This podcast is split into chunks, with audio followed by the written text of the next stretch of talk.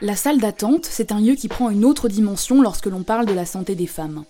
Parfois, on peut y rester des années, en stand-by, pour un diagnostic, pour que nos douleurs soient prises au sérieux, pour qu'enfin un médecin nous dise que non, ce n'est pas dans notre tête que ça se passe. Des voix s'élèvent, de plus en plus nombreuses et de plus en plus fortes, pour dénoncer les violences gynécologiques et obstétricales, pour dire que l'errance médicale, ça suffit, et que le sexisme dans la recherche, ça commence à bien faire.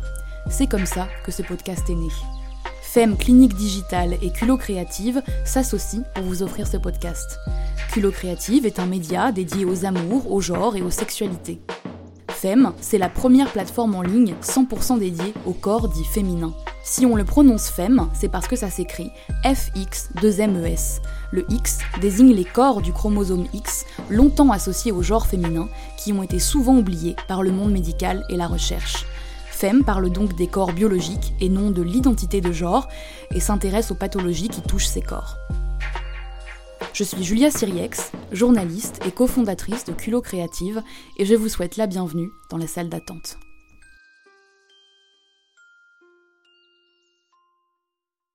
Ah oui, petit disclaimer avant de rentrer dans le vif du sujet, j'utilise parfois le mot femme en citant des études médicales. Nos intervenants et intervenantes utilisent le mot femme, mais le propos s'adresse bien évidemment à toutes les personnes concernées, peu importe leur identité de genre. J'ai la sensation d'un fer chauffé à blanc qui habite ma cavité utérine. À ce moment-là, je ne peux plus retenir le flux par une cup ou un tampon, et je suis contrainte de rester allongée. Je peux m'évanouir si je reste debout trop longtemps. Elle se manifeste de plusieurs manières chez moi, notamment au niveau digestif, euh, avec euh, de la constipation euh, très élevée qui entraîne régulièrement des hémorroïdes, mais ça a aussi un impact au niveau sexuel. Moi, quand il me pénètre, c'est comme si j'avais des coups de cutter dans le ventre, des douleurs très intenses. Dans mon cas, la plus grande douleur, c'est la fatigue morale. C'est un effet euh, secondaire directement lié aux méthodes hormonales qu'on m'a prescrites pour me soigner, qui ont provoqué la... des pertes de sang, dans mon cas, sans douleur euh, physique, euh, mais des douleurs de sang quotidiennes, répétées en continu pendant plusieurs mois. Au maximum, ça a duré pendant sept mois consécutifs. Mon ventre tellement dur qu'il m'empêchait de respirer et surtout cette sensation qu'une main de géant m'en serre le ventre, et serre tellement fort que mes viscères sont sur le point d'exploser. Euh, le moment où, je, la, ressens le plus, c'est vraiment euh, lors des rapports sexuels, euh, notamment lors des, pénétrations. Et là, c'est vraiment une douleur extrêmement aiguë, presque comme si on me pinçait.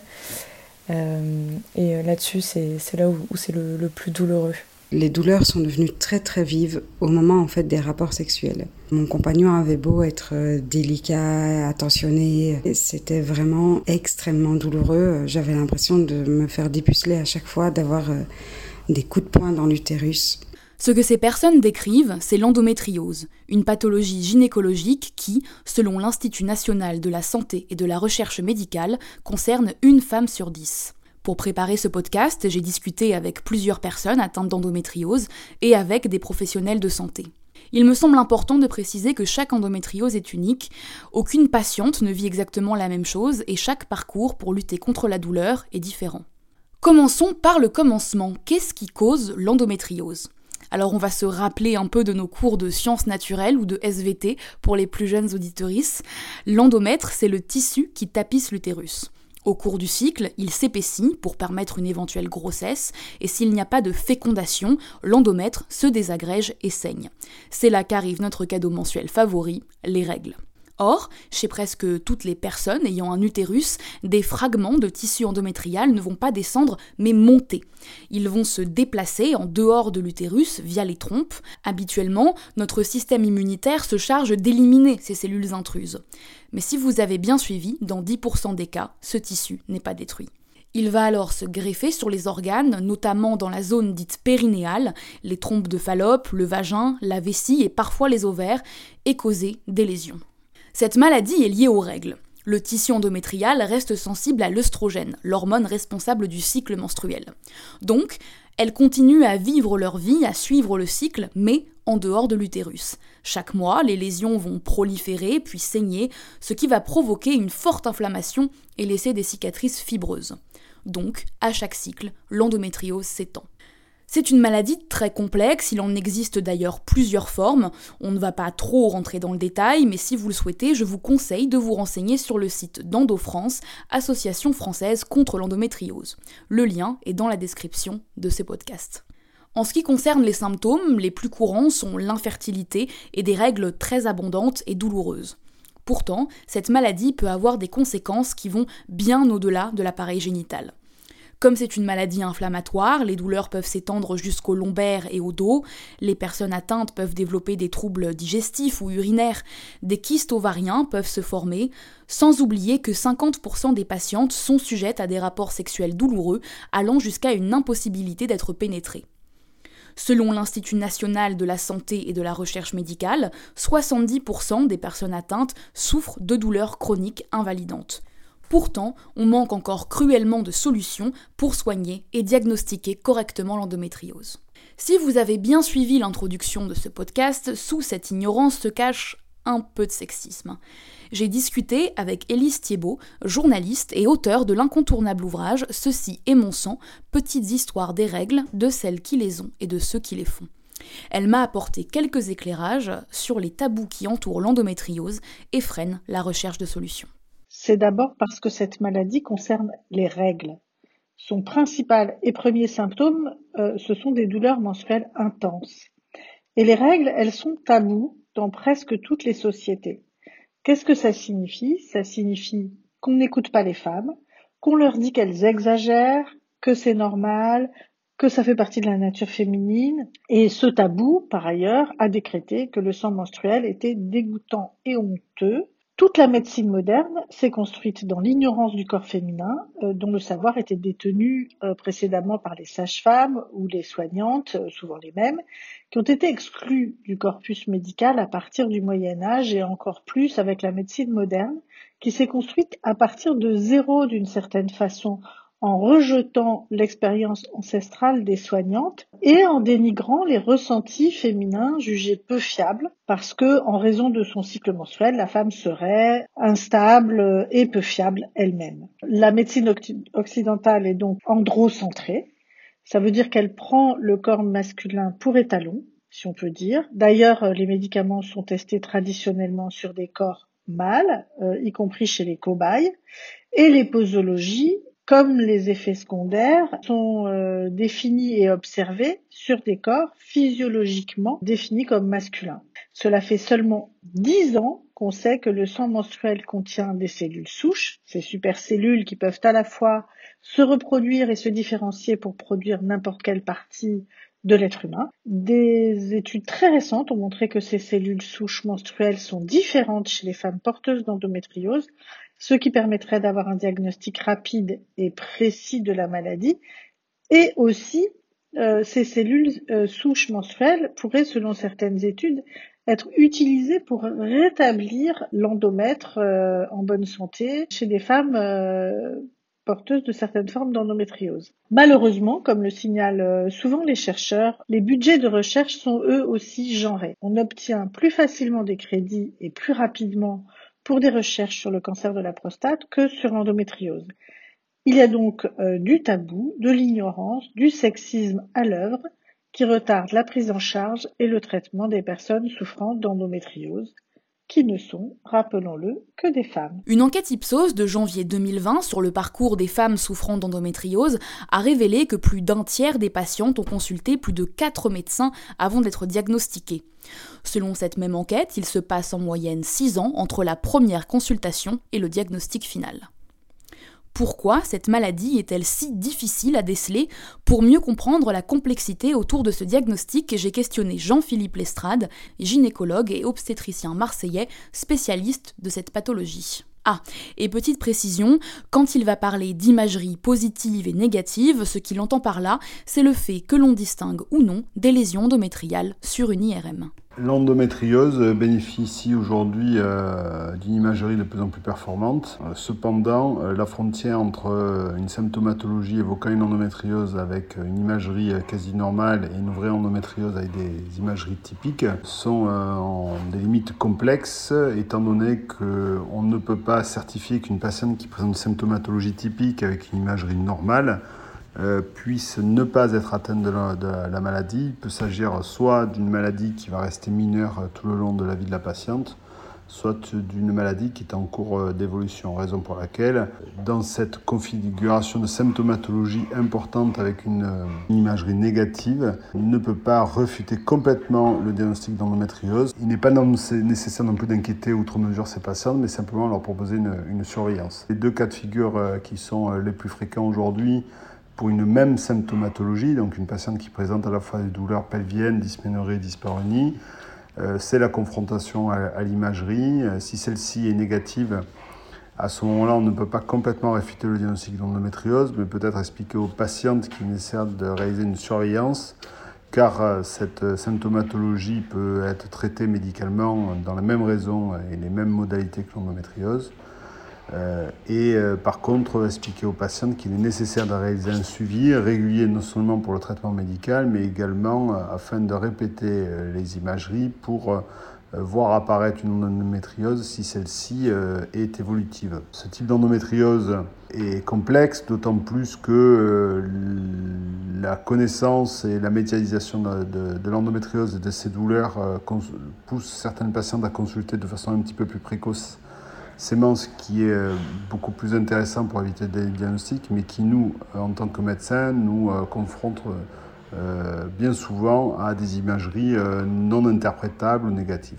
Par ailleurs, dans le cas d'une symptomatologie vocale endométriose avec des imageries typiques, à ce moment-là, la prise en charge est plus simple, plus codifiée et qui permet en fonction des lésions et de la symptomatologie et du statut de fertilité de la patiente et de son âge de pouvoir appliquer des référentiels qui sont internationaux et qui permettent aujourd'hui une meilleure prise en charge de l'endométriose. Cependant, ces référentiels aujourd'hui sont relativement peu appliqués, ils sont très appliqués dans les centres de référence, raison pour laquelle on estime à peu près à 75% des patientes qui ne bénéficient pas des, traitements euh, adéquate aujourd'hui en fonction de la science et, tout ceci doit être euh, donc amélioré euh, par la connaissance et la formation médicale continue des professionnels de santé.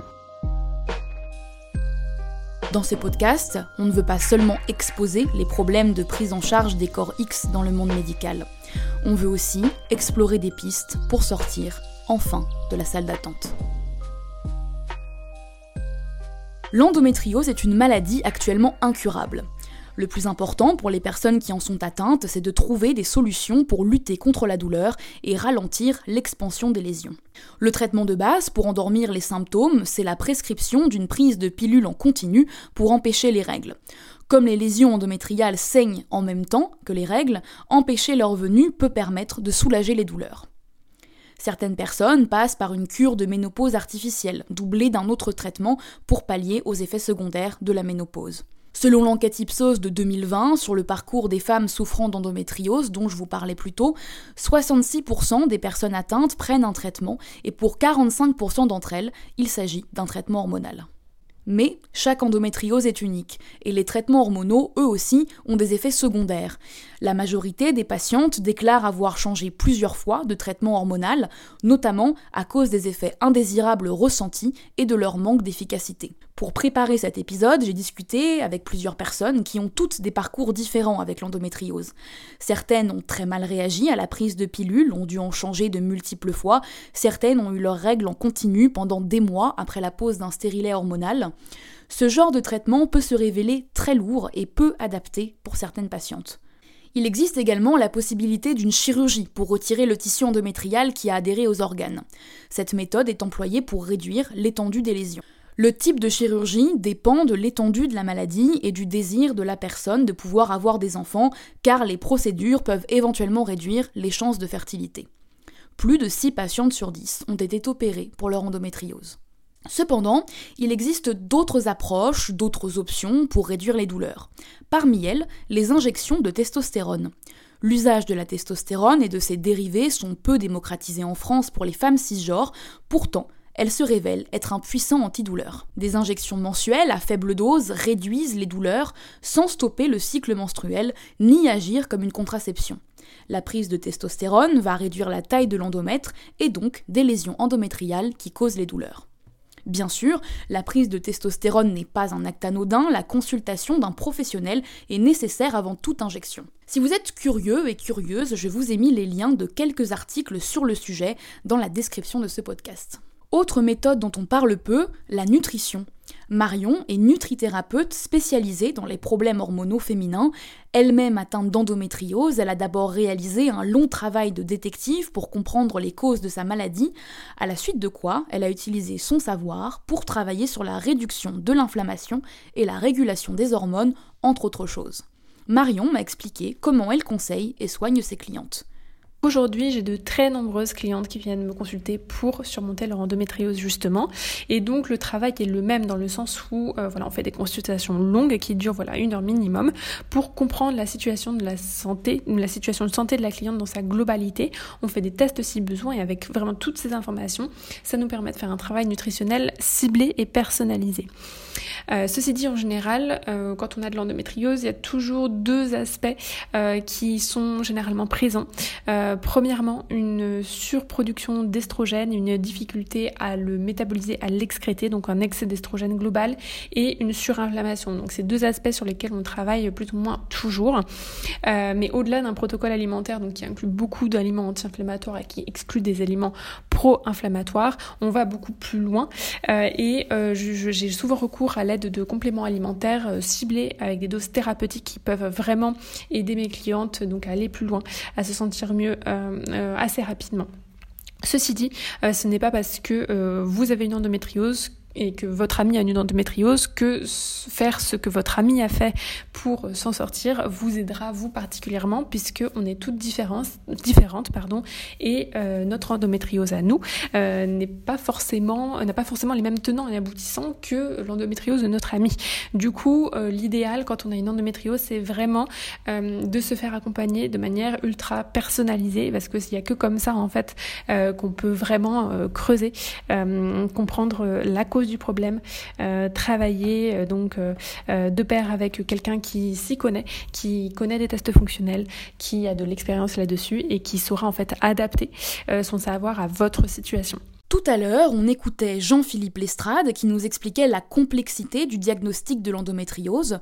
Ce que je ne vous avais pas dit, c'est que ce médecin a aussi mis au point Mayando, une application mobile qui permet aux personnes atteintes d'endométriose de eh bien, il va vous l'expliquer. Euh, est une application qui est une première version d'un projet global sur la gestion de l'endométriose et du cycle menstruel pathologique. Notre premier euh, objectif euh, dans euh, cette immensité de, fonctionnalités était de mieux identifier les patientes, raison pour laquelle nous avons réalisé une digitation de l'algorithme qui a été publiée et travaillée par le professeur Charles Chaperon pour plus de 2500 patientes.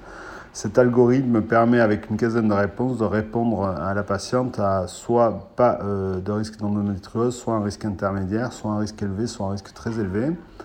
Euh, qui permet aux patientes d'avoir un document opposable permettant euh, d'orienter ces patientes chez le médecin et chez le professionnel de santé qui, comme on le sait, bien souvent réfute ce diagnostic peut-être par méconnaissance de la problématique, mais également par la non prise en compte euh, complète de la symptomatologie de la patiente.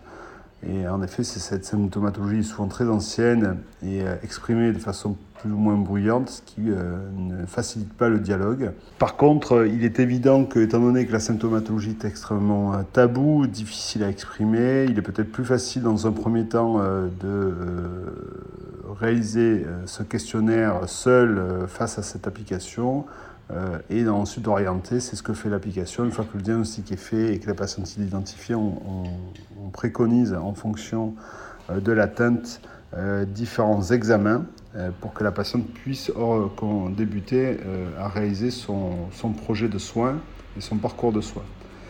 Euh, par ailleurs, dans l'application, il est tout à fait possible de scanner et de photographier tous les, éléments, les classant par date et par type d'examen dans l'application, ce qui permet de garder en mémoire euh, tous les examens, et souvent ils sont assez nombreux. Euh, et également d'avoir une mémoire sur le traitement médicaux, notamment hormonaux, qui ont été pris, parce que nous estimons à 5 ou 6, derrière, sur le dernier sondage, le, changement de traitement hormonal dans les 10 années d'une femme.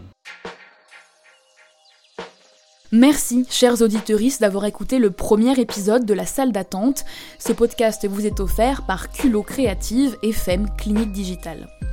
Vous pouvez nous retrouver sur Instagram et sur nos sites internet respectifs. Tous les liens sont dans la description de ce podcast. Si vous voulez nous soutenir, n'hésitez pas à partager cet épisode sur les réseaux sociaux ou nous mettre 5 étoiles sur iTunes.